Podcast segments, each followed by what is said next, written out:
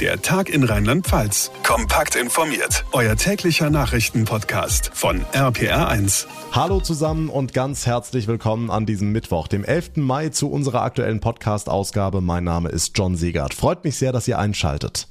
Dass der Krieg in der Ukraine nicht weit weg ist von uns, das haben wir schon gemerkt. Vor allem über die vielen Flüchtlinge, die in Rheinland-Pfalz untergekommen sind und weiter unterkommen. Seit heute haben wir ihn auch militärisch gewissermaßen vor der Haustür, denn in Ida Oberstein hat die Ausbildung ukrainischer Artilleriesoldaten begonnen. Sie sollen lernen, wie man mit den Panzerhaubitzen kämpft, die Deutschland und die Niederlande liefern wollen.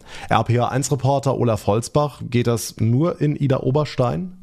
Ida Oberstein kommt ins Spiel, weil hier auf dem Rilchenberg schon seit Jahrzehnten die Artillerieschule der Bundeswehr beheimatet ist. Also die Artillerieschule, an der zentral alles ausgebildet wird, was mit Kanonen, Mörsern, Geschützen mit großer Reichweite zu tun hat.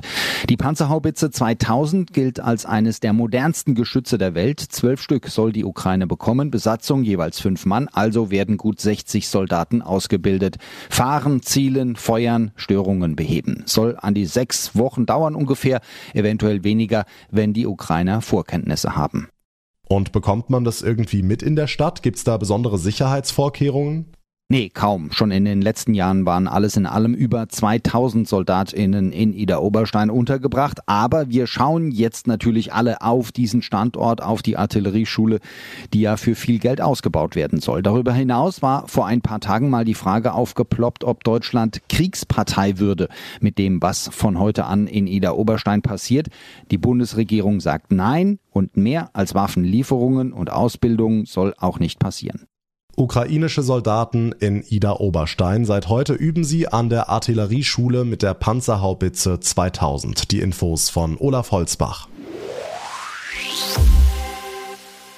Es war ein sehr lauter Knall, der gestern Abend in und um Kaiserslautern zu hören war. Gut eine Woche vor den wohl wichtigsten Spielen seit Jahren wird das FCK-Trainergespann Antwerpen und Döpper gefeuert.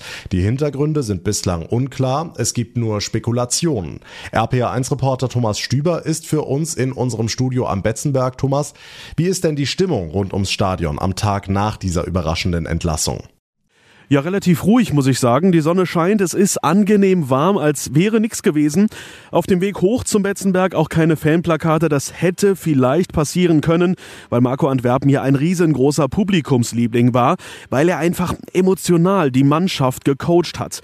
Wieso er mit den Vereinsverantwortlichen gebrochen hat, ist unklar. Es wird im Netz viel spekuliert. Einmal über ein mögliches Interesse von Schalke 04. Andererseits, dass er sich nach der ersten von drei Niederlagen damals in Wiesbaden Wiesbaden mit Spielern überworfen hätte. Das alles aber nur Spekulationen, es ist nichts bestätigt. Okay, wie läuft der Tag heute ab? Heute ist ja auch das erste Training mit Dirk Schuster. Ja, genau. Heute Vormittag gab es eine erste lockere Trainingseinheit, nur mit dem Trainerstab, noch nicht mit dem neuen Coach. Er ist dann um 15.30 Uhr dabei, da seine erste Trainingseinheit, allerdings unter Ausschluss der Öffentlichkeit. Nur die Presse ist zugelassen.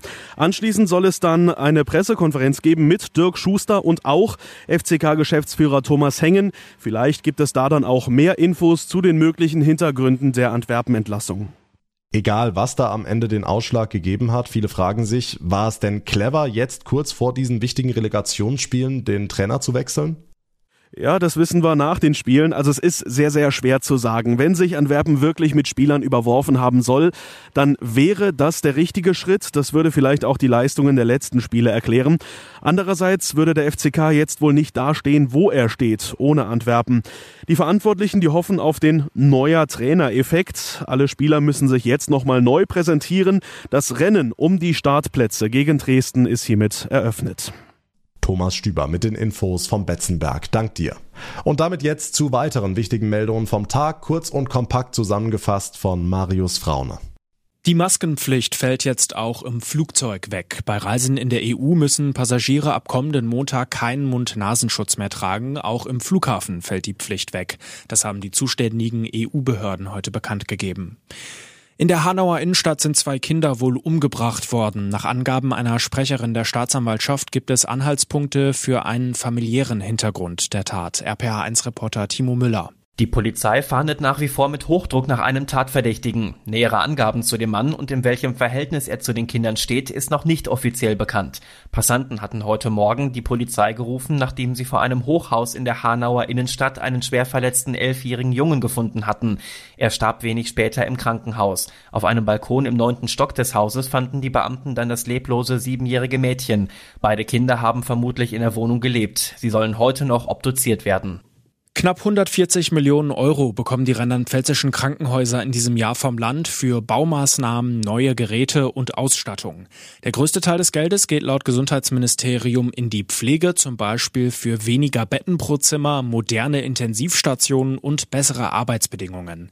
Sollten sich Projekte wegen Engpässen in der Baubranche oder durch Lieferschwierigkeiten verzögern, werde man unbürokratisch reagieren, sagt Gesundheitsminister Clemens Hoch. Also alle Träger wissen, selbst wenn es mal zu Verzögerungen kommt, dann ähm, ist das Projekt nicht dadurch futsch. Und andere wissen, wenn sie was schneller sind. Wir haben also immer wieder so umschichten können, dass am Jahresende auch wirklich alle Mittel den Krankenhausträgern zugeflossen sind. Manchmal natürlich nicht im gleichen Jahr, wie es avisiert war. Razzia bei den Hells Angels heute. Die Kripo Koblenz hat Wohnungen von Mitgliedern der Rockergruppe durchsucht, unter anderem in Boppard, Wittlich und Koblenz. Die Beamten stellten Rockerkutten, Handys, eine scharfe Waffe, Drogen und Störsender für Funksignale sicher. Der Grund für die Razzia, die Rocker sollen an ihren Kutten Zeichen von verbotenen Gruppierungen getragen haben.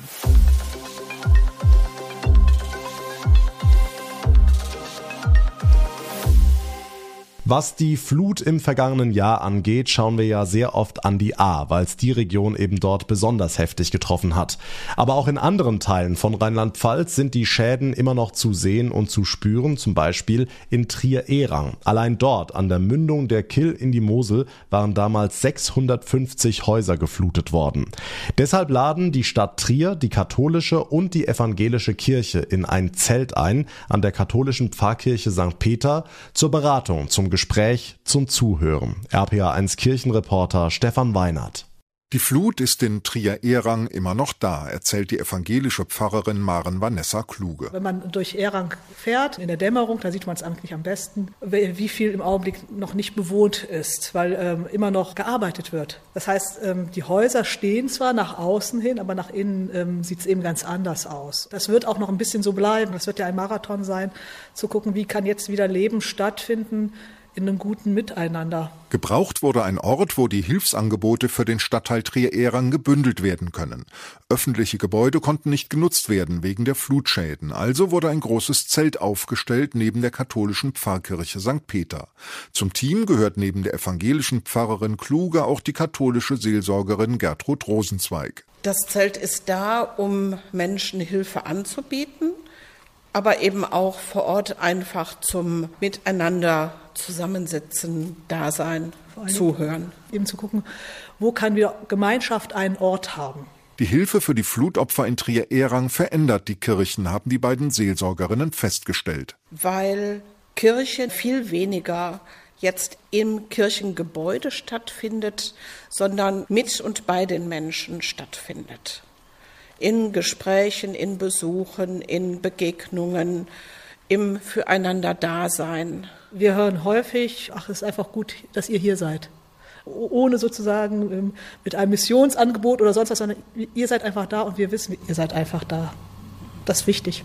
Hilfe für die Menschen im Trierer Stadtteil Erang, im Begegnungszelt direkt neben der katholischen Pfarrkirche St. Peter. Die Infos von Stefan Weinert. Vielen Dank und noch mehr Infos dazu findet ihr auf rpa1.de slash himmlisch. Und zum Ende unseres Podcasts heute noch ein neues Wort. Eine klassische deutsche Wortschöpfung, ein langes Wort aus drei Wörtern zusammengesetzt. Achtung, Abstimmungssammelbehälter. Zu finden sind sie in Speyer, das sind Boxen, da kommen Zigarettenkippen rein, damit die nicht einfach so auf dem Boden landen und der Umwelt schaden. Damit die Kippen auch wirklich in so einer Box landen, gibt es immer eine Frage zur Abstimmung. Immer mit zwei Antwortmöglichkeiten und in eine wirft man dann eben seine Kippe und stimmt ab. Darum kümmert sich Stefanie Peritjatko von der Initiative Junge Menschen im Aufwind. Wir haben zum Beispiel die Frage, welcher Verein ist besser, erster FCK oder FC Bayern München. Dann können die Raucher mit den Kippen, mit den Kippenstummeln abstimmen. Wenn wir sagen, die Tonnen sind voll, werden die abgeholt, werden die wiederverwertet. Aus solchen recycelten Zigarettenkippen werden dann beispielsweise Taschenaschenbecher hergestellt. Vier neue Abstimmungssammelbehälter gibt's jetzt in Speyer und das ist auch gut so, denn da kommt so einiges an Kippen zusammen an den diversen Zigarettenstummel-Hotspots. Frank Pasch, auch von der Initiative. Aufgrund, dass wir so einen großen Tourismusandrang haben, gibt es viele Stellen und Parks in Speyer, die eben davon betroffen sind. Um mal etwa eine Zahl zu nennen, wenn wir vier, fünf Stunden mit vier, fünf Jugendlichen unterwegs sind, schätze ich mal, haben wir so zwischen 13.000 und 15.000 Zigarettenkippen gesammelt krasse Zahlen und eine coole Idee. Die Abstimmungssammelbehälter in Speyer. Und das war der Tag in Rheinland-Pfalz für heute. Ich würde mich sehr freuen über eure Bewertungen, zum Beispiel bei Apple Podcasts oder bei Spotify. Und wenn ihr unseren Podcast abonniert, dann verpasst ihr keine Ausgabe mehr, bekommt jeden Tag ein automatisches Update, sobald die neueste Folge online ist. Mein Name ist John Siegert. Ich bedanke mich ganz herzlich für eure Aufmerksamkeit und für euer Interesse. Wir hören uns morgen Nachmittag wieder. Bis dahin eine gute Zeit, einen schönen Abend und vor allem bleibt gesund gesund. Der Tag in Rheinland-Pfalz, das Infomagazin, täglich auch bei RPR1. Jetzt abonnieren.